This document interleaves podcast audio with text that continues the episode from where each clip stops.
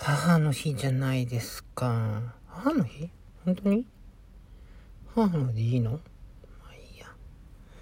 関係ないですよね。オキラスクエストをね、ちょっと前に買ったんですよ。1ヶ月ぐらい前？なんかね、全然被ってないんですよ。なんかね、あのー、なんかね、やっぱメガネかけてるとね、なんかね、やりづらいんですよね。それがまあ一番大きな範囲でね。なんかいまいちね、乗らないんですよね。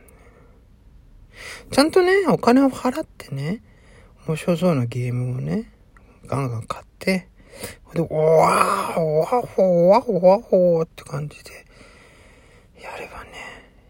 と思うんですけど、なかなか、この、なんか気が乗らない。ただ、これをね、ちゃんと言っておかねばならぬと思うんだけども、特に Oculus Quest に、こう、気持ちが盛り上がらないというか、今はなんかこう、人生すべてに気持ちが盛り上がらないと。なんだろう、この、だるさ。ね、困ったよね。なんか元気のある人はいいよね。羨ましいよ。元気ないんですけどね。はあ、じゃあ、特にもう言うことないので、お題ガチャ。拍手じゃない。お題ガチャ。うん、子供の頃、将来何になりたかった？あーなんだろう。小学校2年ぐらいの時、あ、じゃあ小学校に何年生か忘れちゃったけど、小学校の時に、あの、うちの母親になんか、お前は教えるのが上手だから学校の先生になるといいんじゃないかとか言われたんですけど、うん、まあね、なんか最終的にはそんなことにはなってないですよね。ただなんかね、職場だと、何かっていうとね、なんかこう、コンピパソコン先生っていうかコンピューター便利屋さんみたいなのに扱扱われる傾向が多いので、めんどくさいですよね。